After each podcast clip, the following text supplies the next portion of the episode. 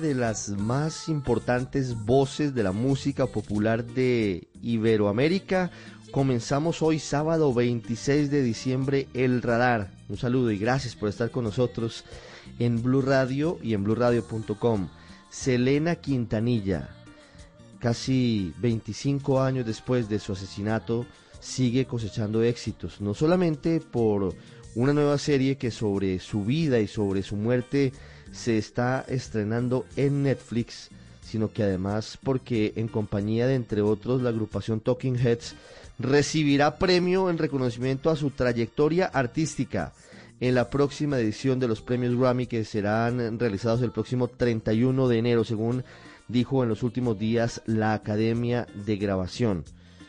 La vida de Selena ha sido literalmente de película, porque pareciera que ha tenido mucha más fama y más reconocimiento después de su asesinato a manos de la que fue integrante y jefe de su club de fans, una mujer que todavía hoy está detenida, pero que habría tenido incluso algunas situaciones de posibles irregularidades en el manejo de los negocios de la marca Selena. Después de muerta, muchas estrellas de la música y del showbiz latinoamericano han confesado que Selena Quintanilla, cuya historia de vida, según hemos podido encontrar entre otros en la serie de Netflix, fue tormentosa, con una vida familiar difícil en la infancia y en la juventud, por el rigor y por la dureza con la que su padre le exigía a ella y a sus hermanos que fuesen estrellas. Sigue, como lo decimos, mostrando que se ha convertido desde hace tiempos en una inspiración para grandes artistas de América Latina fundamentalmente. Y con ella comenzamos hoy el radar en Blue Radio, escuchando la flor por supuesto, pero para hablar en segundos de la pandemia del coronavirus, que ha sido la noticia en el mundo y en Colombia en este año 2020 que termina. Tendremos una charla con el director del Departamento de Estadísticas de Colombia para hablar sobre qué está pasando hoy en los hogares de nuestro país, sobre el optimismo y el pesimismo sobre el desempleo, también acerca de realidades duras, difíciles frente a la cantidad de comidas diarias que se han tenido que reducir y sobre un asunto que inquieta, que es la baja cantidad, porcentaje de colombianos que hoy estarían dispuestos a aplicarse la vacuna contra el COVID-19. Y volveremos de nuevo a San Andrés, estaremos regresando a Providencia para saber cómo avanza el proceso de reconstrucción de las casas de miles de raizales luego del paso del huracán Iota, sobre todo en materia de concertación con el gobierno nacional. Y los planes, como siempre, al final, planes virtuales este año.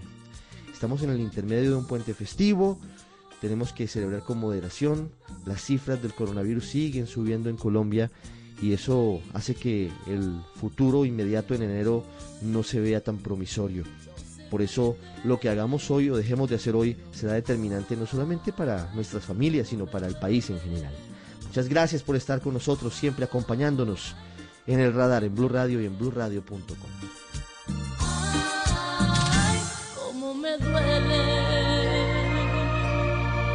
Usted está en el radar en Blue Radio. Los acompañamos en el radar en Blue Radio hoy sábado 26 de diciembre. Hay que destacar también entre los ganadores de este año 2020 que termina al DANE, al Departamento de Estadísticas del Estado colombiano, porque ha hecho una tarea muy importante en tiempos de pandemia para saber muchas cosas, para analizar y medir acerca de las diferentes variables, de lo que está pasando con el desempleo, de lo que está ocurriendo con la economía colombiana. Y también están trabajando muy seria y juiciosamente en el Pulso Nación, en saber hoy cómo están las cosas en los hogares colombianos y algo que es muy importante en esta perspectiva. Estamos a puertas de iniciar las pruebas, pruebas piloto, en febrero empezará la vacunación masiva contra el COVID-19 en el país. Por eso he querido invitar hoy sábado 26 de diciembre, mientras usted está seguramente en el descanso, al doctor Juan Daniel Oviedo, director del DANE, para hablar sobre el trabajo de, de este departamento adscrito a la presidencia de Colombia este año y hablando específicamente de vacunas. Doctor Oviedo, buenas tardes. Buenas tardes, Ricardo. Un saludo muy especial para usted y para toda la audiencia, eh, justo dos días después de Navidad.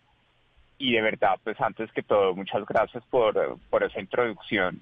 El DANE entrega insumos para que el Estado colombiano y para que todos quienes tenemos la posibilidad de, de orientar a la opinión pública y quienes toman decisiones pues sepan qué hacer. Básicamente sobre datos ciertos es que se diseñan las políticas de Estado y se también puede mirar de qué forma aportar para realidades como las que vienen. Doctor Oviedo, hablando específicamente del Pulso Nación, ¿qué encontraron? Ya voy a hablar de vacunas en segundos, pero yo quiero que usted nos cuente globalmente qué fue lo que encontraron. Bueno, eh, nosotros a través de esa operación de Pulso Social, queremos medir unas dimensiones complementarias a la situación del mercado laboral de los hogares que nos permita, como usted lo menciona, eh, poder orientar políticas públicas que beneficien a principalmente los jefes o jefas de hogar de los 23 principales distritos o áreas eh, metropolitanas más importantes que tiene el país ahí lo que nosotros estamos viendo es que la pandemia dejó a los jefes de hogar con un marcado sentimiento de pesimismo frente al deterioro de la situación económica tanto al interior del hogar como en el contexto nacional. Sin embargo, ese pesimismo se ha venido corrigiendo paulatinamente. Recordemos que el dato que presentamos hace unos días es la quinta ronda o la quinta serie de resultados que nosotros estamos evaluando y ahí, por ejemplo, vemos como en la primera ronda casi tres cuartas partes de los jefes de hogar urbanos del país sentía que la situación económica de su hogar era peor o mucho peor.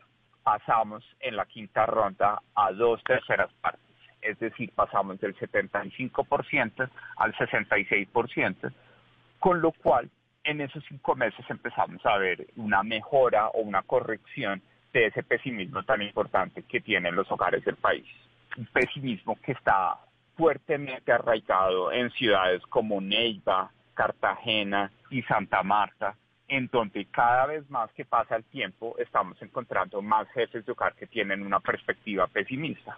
Y ese pesimismo rápidamente se convierte en dificultades para acceder a artículos de primera necesidad, se manifiesta en dificultades para ahorrar o para comprar una vivienda o para salir de vacaciones Todas estas variables se vuelven fundamentales para que los empresarios conozcan qué tan fuerte está la demanda de los bienes y servicios que ponen a disposición de todos los hogares colombianos. ¿Qué está pasando específicamente en Neiva, en Cartagena y en Santa Marta, doctor Oviedo?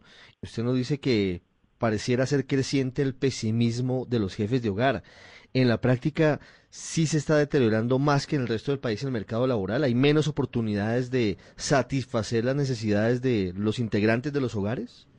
Bueno, eso es una excelente pregunta, Ricardo. En el caso de Neiva, nosotros tuvimos la oportunidad hacia mediados, comienzos de diciembre, de ir a visitar al equipo de la alcaldía y al equipo de la gobernación en donde Neiva tiene una prevalencia muy importante de informalidad laboral, es decir, una gran cantidad de actividades asociadas con el comercio minorista básico, con los puestos de comida fijos y móviles, con actividades de transporte y también con peluquerías y salas de belleza, en donde esa informalidad está concentrada en las actividades que más se vieron afectadas por las medidas de confinamiento que estuvieron vigentes en el país entre marzo y agosto. Entonces es natural que esa informalidad con esa vulnerabilidad de ocupaciones pues lleve a que haya más hogares sin generar ingresos y por consiguiente que tengan una visión mucho más pesimista frente al deterioro de su situación económica frente al año inmediatamente anterior. Algo similar pasa en Cartagena. En el caso de Cartagena, vemos unas tasas de desempleo de mujeres jóvenes muy altas que tuvimos la oportunidad de discutir con el alcalde Dau también hacia mediados de diciembre. Y finalmente, en una ciudad como Santa Marta, nosotros estamos viendo una fuerte afectación de las actividades de transporte y de las actividades de producción de comida o elaboración de comida en establecimientos fijos y móviles, que son los que están generando más desempleo y un retorno a empleos mucho más vulnerables que afectan ese pesimismo en estas ciudades. Mm. En Neiva, cómo se puede trabajar, seguramente usted lo ha hecho con el alcalde Gorky Muñoz y con las autoridades locales, en superar esa informalidad que pareciera ser el escenario vulnerable que lleva a ese pesimismo. Bueno, uno de los elementos que nosotros tuvimos la oportunidad de hablar con el equipo de gobierno de la alcaldía de Neiva está en la posibilidad de que las autoridades locales puedan acceder a información del DANE de las encuestas que nos permiten establecer esos estados de informalidad a nivel de actividad económica, a nivel de número de personas ocupadas, para que en programas, bien sea de iniciativa de la alcaldía o en articulación con la gobernación o con el gobierno nacional, por ejemplo, un programa que lidera la señora vicepresidenta de la República, se puedan generar planes de formalización que sean focalizados, que puedan atender las necesidades de todos estos micronegocios que seguramente, como sucede en Neiva, una mayoría cercana al 53%, montaron ese negocio con sus ahorros personales y familiares antes de la pandemia. Es decir, que toda esta situación económica que estamos viendo tan difícil del país los tomó sin ahorros, llamémoslos así, disponibles y por consiguiente necesitan líneas de financiamiento y necesitan técnicas adicionales para poder ser mucho más competitivos en las actividades que están desarrollando. Entonces nosotros creemos que en esas ciudades emergentes como Neiva, por ejemplo, Yopal, Yoacha, es importante que esos planes de formalización atiendan las actividades económicas y las condiciones particulares de la informalidad que suceden en esas ciudades que se pueden ver de forma diferencial gracias a estas operaciones estadísticas que provee el DANE. Sí, en Cartagena y en Santa Marta el escenario parece distinto porque son dos ciudades muy turísticas. Cartagena con unas actividades mucho más ligadas a no sé si, si actividades, por ejemplo, en el mar o en las Islas del Rosario o otro tipo de actividades. Y en Santa Marta usted nos dice que están muy ligadas, por ejemplo, esas actividades de las personas que han perdido el empleo o que son pesimistas al negocio de las comidas. Esa realidad es distinta a la de Neiva. Exactamente, y ahí hay un efecto diferencial en lo que sucede en las ciudades del Caribe que a pesar de formar parte de una misma región, cada una tiene unas particularidades, pero que como región se diferencian de forma importante con la región central, eje cafetero, Ibagué, Neiva.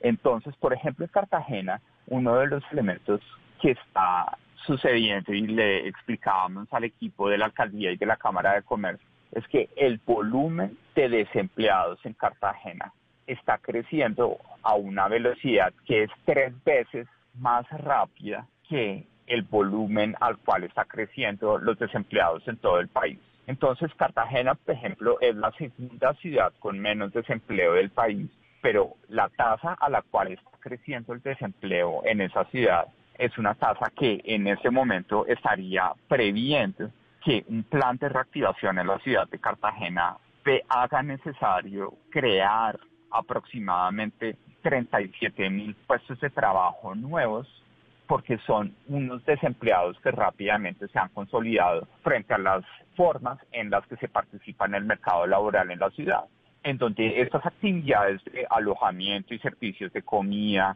las actividades de servicios personales como el servicio doméstico y también las actividades de transporte y de elementos de apoyo logístico, dado que Cartagena pues tiene una relación muy importante con el puerto, llevan a que estas personas rápidamente hayan consolidado una situación de desempleo y ahí sí los planes de formalización tienen que ser vistos de otra forma porque lo que necesitamos es compensar a esas personas que están en desempleo que rápidamente son las que están detrás de esa reducción tan importante del porcentaje de hogares en esas ciudades del Caribe que pueden comer todavía tres comidas al día y que una mayoría contundente de ellos ha tenido que racionar su ingesta alimentaria a mínimo dos comidas al día.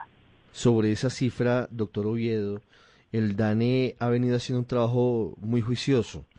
Hoy, ¿cuál es el porcentaje de hogares medidos en Colombia que no están consumiendo las tres comidas diarias? Bueno, ahí cuando vamos a la perspectiva del país urbano, es decir, el país que representa aproximadamente 7.8 millones de hogares distribuidos en las 23 principales ciudades del país, vemos que aproximadamente 1.8 millones de hogares que el año pasado estaban comiendo tres comidas al día, ahora están comiendo solo dos comidas al día, lo cual corresponde a aproximadamente el 25.4% de esos hogares que inicialmente en 2019 estaban comiendo tres comidas al día. Ahí, Ricardo, un elemento que nosotros quisiéramos resaltar es que si bien a lo largo de las cinco rondas el pesimismo ha disminuido, las perspectivas de empleo han mejorado, en ese indicador de seguridad alimentaria hemos visto incluso un ligero incremento del número de hogares que están pasando de consumir tres comidas al día a dos comidas al día. Eso podría ser una señal de que el tiempo también le pasa la factura a los hogares y si no se diseñan soluciones focalizadas y soluciones que sean propias para cada ciudad, que ha sido el mensaje que nosotros estamos transmitiendo en las diferentes visitas regionales que estamos haciendo, cada vez más vamos a tener hogares que van a ver vulnerada su seguridad alimentaria, que es un elemento básico para poder producir y para poder pensar, para poder estudiar todos estos miembros que están en los hogares que están viendo esas dificultades. Pues la cifra es muy alta uno de cada cuatro hogares en el país urbano no está teniendo la posibilidad de, de los tres golpes, como dicen popularmente, de las tres comidas. Llevamos en dos y quizás en menos. Tuvo que bajarse a dos golpes, casi la pues cuarta parte de esos hogares urbanos. Pues, sin duda es muy, muy inquietante esa cifra. Doctor Oviedo, hablemos de vacunas. ¿Qué porcentaje de la población colombiana está dispuesta a vacunarse contra el COVID-19? Bueno, ahí ese porcentaje corresponde a aproximadamente el 55.8% de las personas que toman decisiones en los hogares urbanos del país. Eso significa que puede ser un número más amplio de personas porque está en esa pregunta de las vacunas pues es representativa para las personas que lideran las decisiones en los hogares que nosotros llamamos los jefes de hogar, las jefas de hogar o sus cónyuges.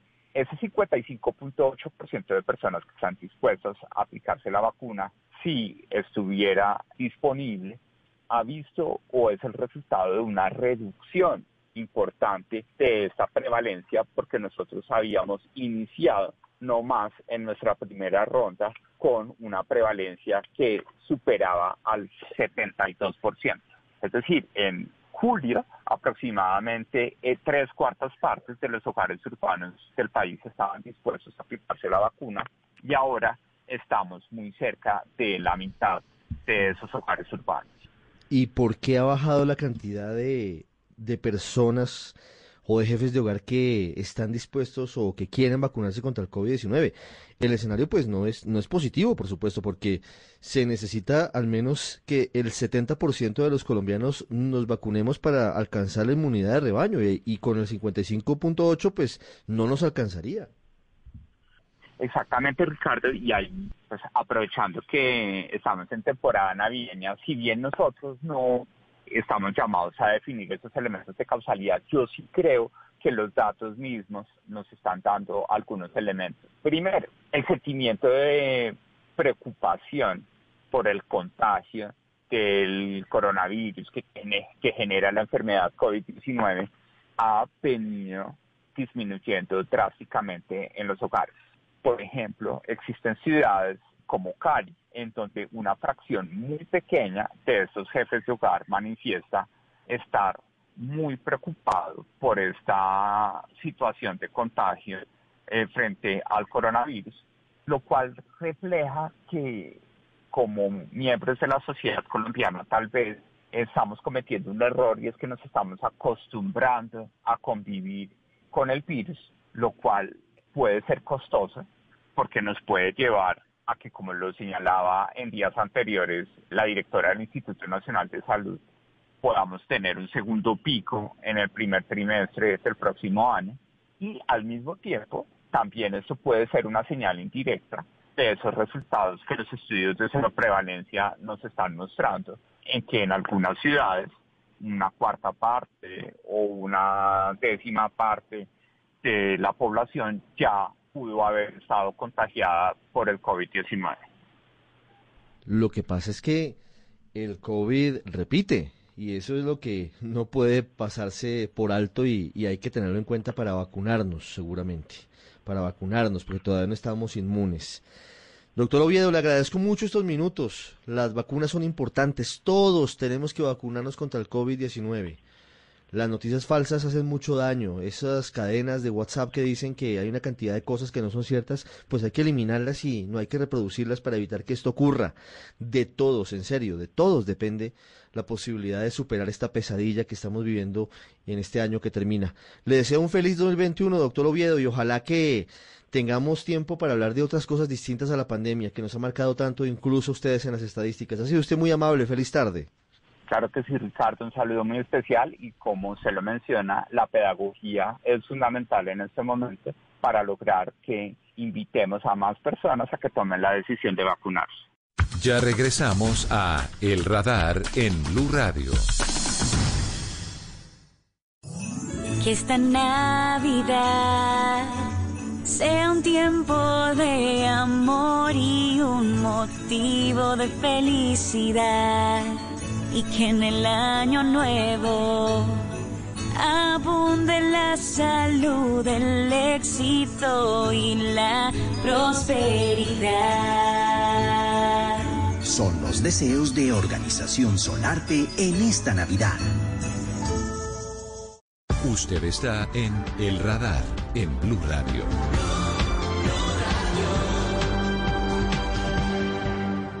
El 2020, este año que termina, será un año que pasará a la memoria de los habitantes del archipiélago de San Andrés y Providencia los hermanos colombianos que habitan más al norte del país, porque viven en territorio de ultramar, como se diría en la época de la corona española, en el mar Caribe, y a quienes solamente recordamos cuando hay una tragedia, cuando hay un fenómeno natural, como en este caso el paso del huracán Iota, sobre todo en Providencia, que causó tantos estragos, o cuando hay un fallo de cortes internacionales que es adverso a nuestro país. Ahí sí decimos todos, San Andrés es Colombia.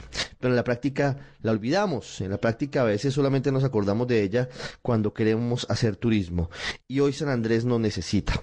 Por eso un momento para recordar a los sanandresanos en este momento previo al Año Nuevo y hemos invitado a don Fidel Corpus Suárez, historiador, abogado, integrante de la Autoridad Raizal de San Andrés, ese pueblo maravilloso que habita el archipiélago y desde la semana pasada hace parte de la mesa de concertación sobre la reconstrucción del archipiélago. Ha tenido reuniones en estos últimos días con el gobierno nacional. Don Fidel, buenas tardes. Gracias por acompañarnos hoy, 26 de diciembre, en el radar. Muchas gracias y muy amable por su, su llamada. Don Fidel, primero quiero preguntarle cómo avanza el proceso de reconstrucción de Providencia, de mejoras en San Andrés y cómo va la concertación con el gobierno, que parece que es un tema que no pareciera tan fácil. Muchas gracias por esa pregunta. Esta, for, aunque ha sido un anuncio que todos los años tenemos huracanes, nunca en la historia había sucedido algo igual de un huracán categoría 5. O sea que todos estamos aprendiendo en el camino. No hay nadie que tenía conocimiento de cómo es el efecto real de un huracán en una isla tan pequeña y de gente tan vulnerable. Ha sido un proceso más, más que de reconstrucción, es un proceso de aprendizaje general. El gobierno nacional hizo lo que pudo y está haciendo todo lo que puede, eh, las entidades nacionales e internacionales también, y el pueblo especial, todo lo que es la diáspora isleña en todo el mundo ha colaborado con algo. Todos estamos demasiado agradecidos con todos. El 23 de, este mes hubo la sesión número 26 de todas las entidades para la, reconstrucción de Providencia. En ese último informe tenemos muchos avances y todavía la gente está esperando demasiado más avances. La gente todavía sigue mojándose. Hay muchos que se han resuelto, pero hay muchos que todavía no han sido resueltos su problema de, la, de las necesidades básicas. Más sin embargo, hay que acordar de que el Estado colombiano ha estado haciendo a nuestro punto de vista ingentes esfuerzos para ayudarnos y lo están haciendo.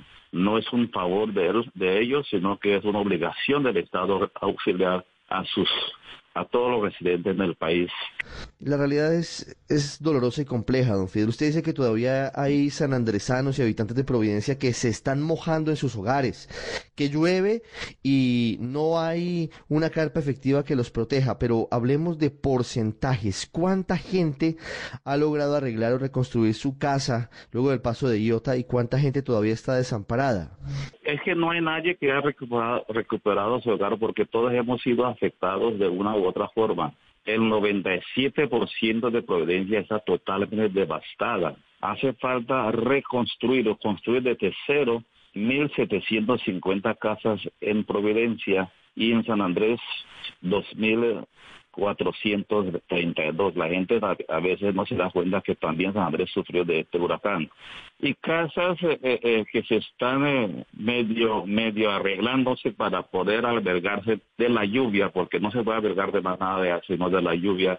Tenemos unos 2 o 3% de las personas que están tratando de cubrir su techo para albergar a las otras tantas personas que todavía están viviendo en las calles han, logrado cubrir sus techos eh, con la ayuda de funcionarios de la SENA y de otras eh, eh, islas del Caribe que han mandado también refuerzos y han logrado reconstruir o, tapar más bien tapar sus techos y de, esa forma esas casas se convierten en, albergues temporales para la vecindad. Así que lo que se está haciendo en Providencia ahora mismo más, bien se podría llamar de albergues, albergues mientras se pueda reconstruir totalmente las casas que están todas en, la, en el suelo. Una de las quejas, don Fidel, que hemos escuchado de ustedes es que las medidas para reconstruir el archipiélago, sobre todo Providencia, se toman desde Bogotá, en esa actitud tan colombiana que es creer que todo se maneja mejor desde la Casa de Nariño y no se tienen en cuenta las necesidades del territorio, no solo en cuanto a infraestructura, sino también en cuanto a suelo y a clima y a asuntos culturales, eh, en cuanto a arquitectura. ¿Ustedes sienten que en la mesa de concertación los tienen en cuenta o solamente los llaman por protocolo? Ni siquiera protocolaria. Eh, he estado solamente en las dos últimas sesiones, la 25 y la 26. Ha habido 25 sesiones donde no, no ha estado sentada la autoridad raizal. Quiere esto decir de que no es que no nos quiere, sino que no nos llamaron y tampoco nos escucharon. Apenas yo estoy sentándome ahí como autoridad raizal, que es del Consejo eh, Directivo Raizal, sobre eh, lo que queremos que sea. Nunca nos han tenido en cuenta como tal. Claro que sí. Hay un raizal que es el gerente de la reconstrucción de Providencia de San Andrés, que es el doctor Lael Newman, una persona muy respetable y respetada en San Andrés. Es un raizal, pero no estaba representando en ese momento al pueblo raizal, sino al presidente de la República. Es ahora que nos están escuchando y creo que creo que nos van a escuchar. Creo que todavía no está definido absolutamente todo, solamente están intentando ponerse de acuerdo todos y pienso de que aquí en adelante vamos a comenzar a arreglar las cosas bien. Por ejemplo, no han pensado nunca en construir albergues seguros en San Andrés ni en Providencia. Tienen los albergues de escuelas y de iglesias que tampoco están seguras. Si llega un huracán, las primeras casas o techos que se van a volar con esos albergues. ¿Por qué el gobierno nacional no ha pensado en construir albergues seguros en San Andrés, en Providencia y en Santa Catalina? Porque estamos en el cinturón de huracanes. ¿Por qué no se ha pensado seriamente en proveer de esas islas sitios seguros donde la gente pueda albergarse? Afortunadamente la gente de Providencia y de San Andrés tenemos esa esa memoria étnica, esa memoria histórica, esa memoria de que sabemos que cuando el huracán es fuerte, el viento es fuerte, hay que albergarse en las cisternas o en los baños de las casas y así toda la gente de Providencia se pudo se pudo resistir porque todos huyeron a los baños y en, algunas eh, ocasiones en las cisternas. ¿por qué no se ha pensado en un albergue serio? Un lugar donde la gente puede llegar y estar decentemente mientras pase la tormenta. Eso estamos solicitando fuertemente a la autoridad que debe hacer las cosas y aprovechar la coyuntura de que hay tantas ayudas internacionales para albergarnos debidamente de las tormentas y de las vicisitudes que eso nos trae. Usted habla de los albergues, don Fidel, pero ¿cuáles otras son las necesidades que tienen en este momento y que llevaron a la mesa de concertación y que quieren discutir con el gobierno? Sabemos que hay muchas dificultades en, todo sentido. En cuanto a materiales se refiere, no hay todos los materiales en San Andrés y se están buscando materiales en todas partes del país porque estamos hablando de más de 2.000 casas por construir, imagínense, 2.000 casas por construir. Pero vemos eh, con tristeza de que ya hay y también con alegría de que hay un plan serio para la reconstrucción de Providencia. Esta Providencia eh, distribuido en siete, nueve sectores, eh, Freshwater Bay, eh, Wood, Santa Catalina, eh, Lazy Hill, eh, Rocky Point, Baton House, West Bay Fresh, y, y Santa Catalina, Santa Isabel. Pero en San Andrés no hay ese plan. Se olvidó de que la gente de San Andrés también está en la calle, también está en la intemperie. No hay ese plan para San Andrés y ojalá y, pueden ellos tornar la mirada hacia San Andrés y hacer las caracterizaciones necesarias y también poner a San Andrés dentro de las prioridades del gobierno nacional. Todavía ese plan no está eh, eh, plasmado dentro de los eh, de los de los programas de esta de este grupo de esta gerencia para la reconstrucción de San Andrés y Providencia y Santa Catrina, obviamente. Sí, la doctora Susana Correa, que es la gerente para la reconstrucción de Providencia, designada por el presidente Iván Duque, con el ministro de Vivienda Jonathan Malagón han hablado de un plan para reconstruir en 100 días las casas de Providencia, más de mil que se llevó literalmente el huracán Iota.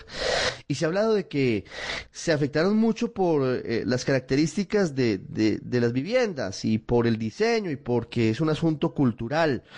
¿Han discutido con ustedes el diseño y los materiales de las casas que van a formar parte de reconstrucción? hemos estado exigiendo y, el mismo presidente de la República ha dicho y la verdad que le felicito por eso de que se va a respetar la arquitectura isleña, la arquitectura de las casas que estaban en San Andrés.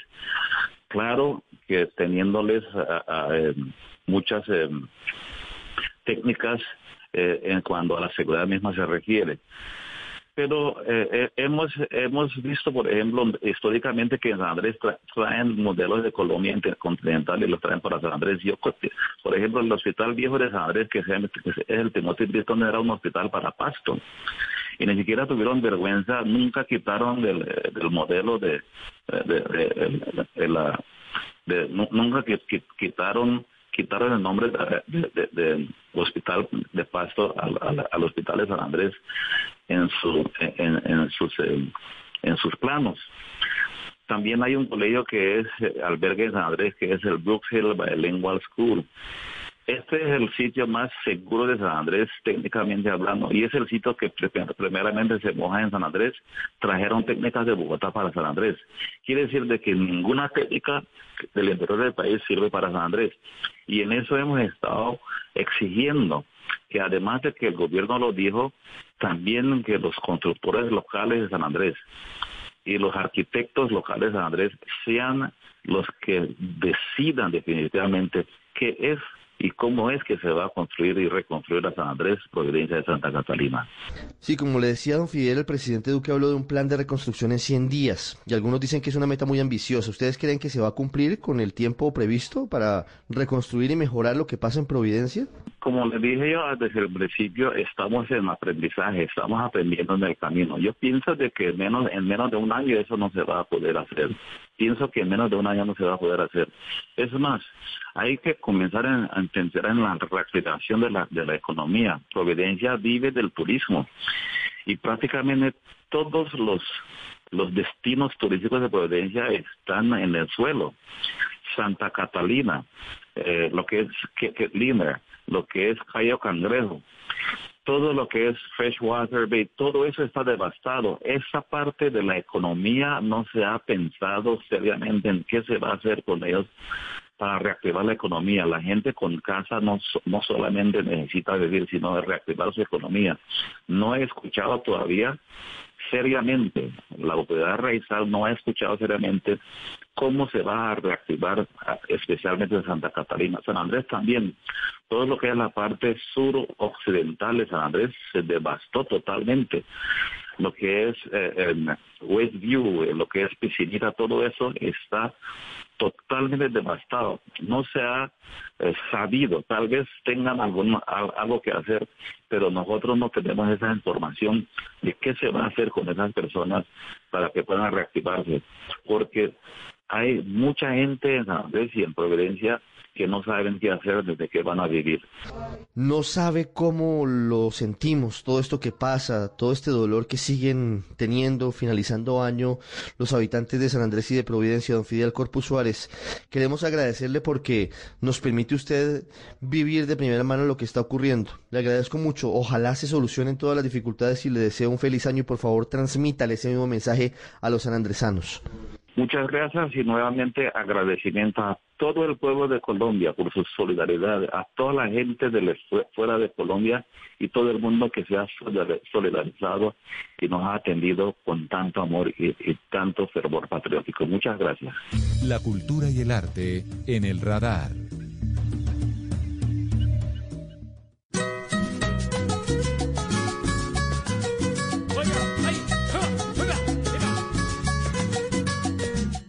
Sábado 26 de diciembre, es una fecha en la que en otros tiempos estaríamos seguramente pensando en paseos, pensando en asados, pensando en planes presenciales. Hoy no estamos en ese escenario, ya vamos a ir a Cali, vamos a ir a Bucaramanga, vamos a ir a Nariño porque vienen actividades y celebraciones típicas, pero hablando de solamente presencia virtual no estamos en la pandemia para aglomeraciones, ni estamos para exponernos aún más cuando estamos subiendo el número de contagios y el número de personas fallecidas. Quiero comenzar con esta música maravillosa que no nos lleva a un sitio distinto que a Valledupar, que a recordar la historia del maestro Rafael Escalona el gran juglar de la música vallenata, del folclore, porque la Malle, la que fuera su musa, la que fuera la inspiración de sus grandes éxitos, murió, murió esta semana que termina y ha dejado, por supuesto, mucha tristeza, pero también muchos recuerdos, entre ellos los de Carlos Vives, que la conoció y que vivió de cerca ese amor de Escalona y la Malle. Juan Alejandro, desde Barranquilla, la capital del Caribe, con la historia de amor de la Malle y Escalona.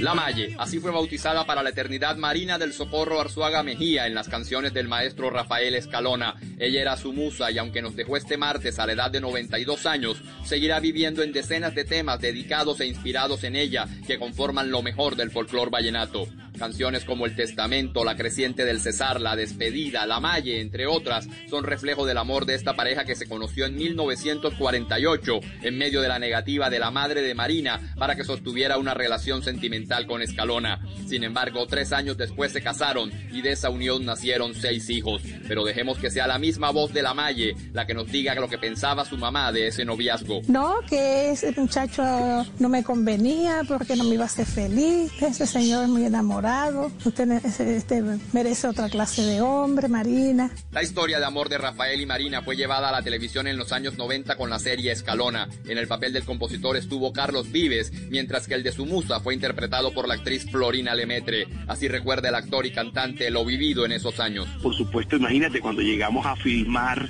a Valledupar, era, oh, era un una ceremonia oficial, ir a conocer y fuimos con Florina a conocer a Marina, quien nos abrió su casa, nos contó algo de, esa vida con Rafa, nos mostró algo que guardaba de Rafa, creo que eran unas pantuflas, si no estoy mal. Despedida con este merengue sentimental. Ahora fue Escalona el que desde el cielo la mandó a llamar. Así dicen en Valledupar, rememorando el tema La Malle, para que a diferencia de la letra del testamento, su morenita ya no se quede sola. Malle querida, que yo me voy de Valledupar, porque me vaya para el liceo. No cree mi Malle que ya estoy muerto, porque me vaya para el liceo. No cree mi Malle que ya estoy muerto. La despedida da sentimiento. Usted está en el radar en Blue Radio.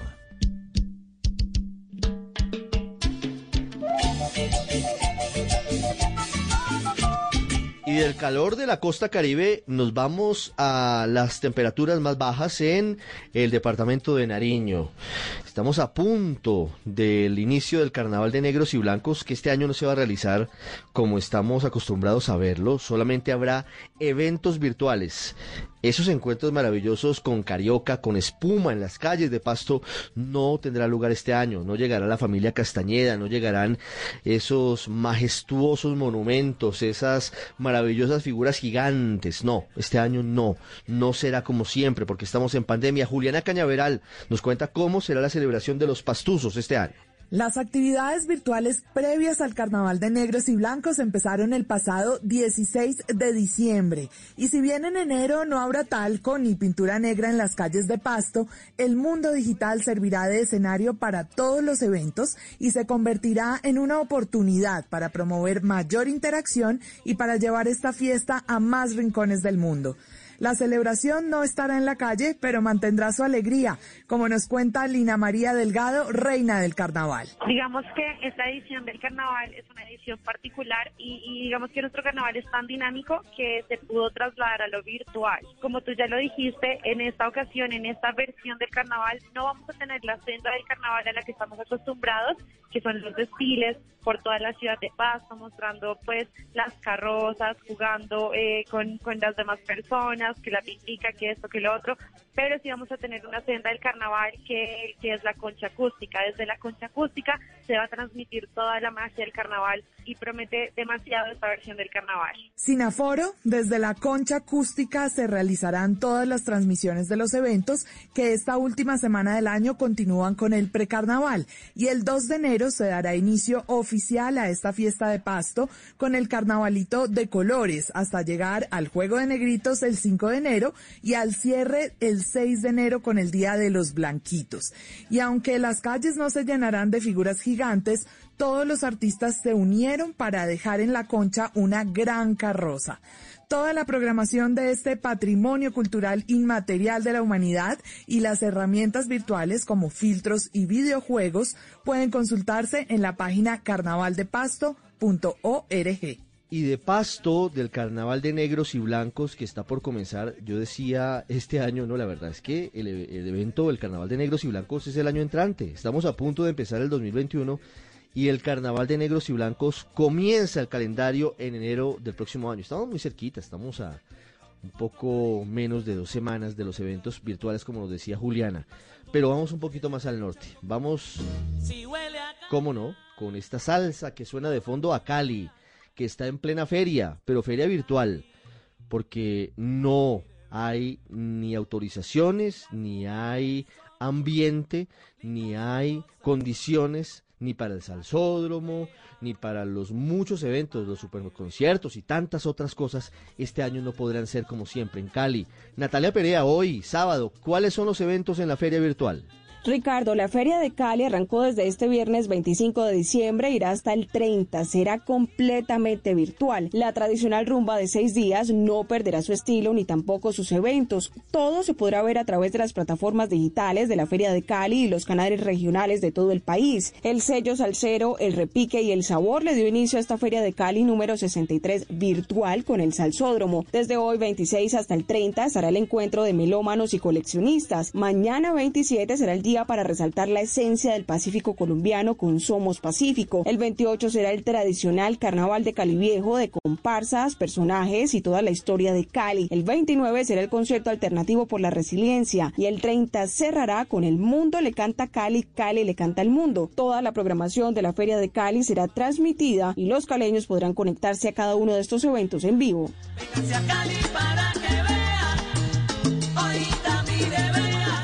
Antes de irnos, antes de las noticias, vamos a Bucaramanga, porque hay salsa al parque, virtual. Javier Rodríguez, ¿cierto? No hay nada presencial, no hay tiempo ni es el momento de, de aglomeraciones. Hola Ricardo, buenas tardes. Pues claro, no hay tiempo para aglomeraciones, todo es virtual, por eso también ha bajado un poco lo que es la agenda cultural en Bucaramanga y su área metropolitana. Tenemos Salsa al Parque, va a ser desde el Instituto Municipal de Cultura en su edificio central, desde allí van a transmitir a través de las redes sociales para alguna otra manera no dejar morir pues este eh, importante evento que se realiza todos los fines de año. También a través del Instituto Municipal de Cultura se va a transmitir hoy a las 7 de la noche y mañana a las 11 de la mañana y a las 4 de la tarde un evento muy bonito, El Patio de mi Casa. Es una obra teatral de un grupo de muchachos, 20 en total, que ganaron este estímulo de la cultura que entrega la alcaldía de Bucaramanga en medio de esta pandemia. Ellos estarán presentando pues esta obra, El Patio de mi Casa, este sábado y mañana domingo en dos funciones. Y también, Ricardo, desde el Parque Nacional de Chicamocha, ese sitio turístico ubicado en la vía entre Bucaramanga y San Gil, se tendrá mañana, domingo, un concierto de música andina que irá por las redes sociales de la Gobernación de Santander y, claro, del Parque Nacional del Chicamocha Panachi. Estos son los eventos culturales en Bucaramanga y Santander para este fin de año, en esta post-Navidad, Ricardo. Estamos en medio de ese momento que va entre Navidad y Año Nuevo. Ya hemos celebrado Navidad, ojalá todos cuidándonos. Es el momento de cuidarnos. Y si vamos a participar de estos eventos en la costa caribe, en Cali, en Pasto, en Bucaramanga, hay que hacerlo de manera virtual. No es el momento de las aglomeraciones, no es el momento de la normalidad todavía. Llegan las noticias y luego llega Mascotas Blue. Feliz fin de semana para todos.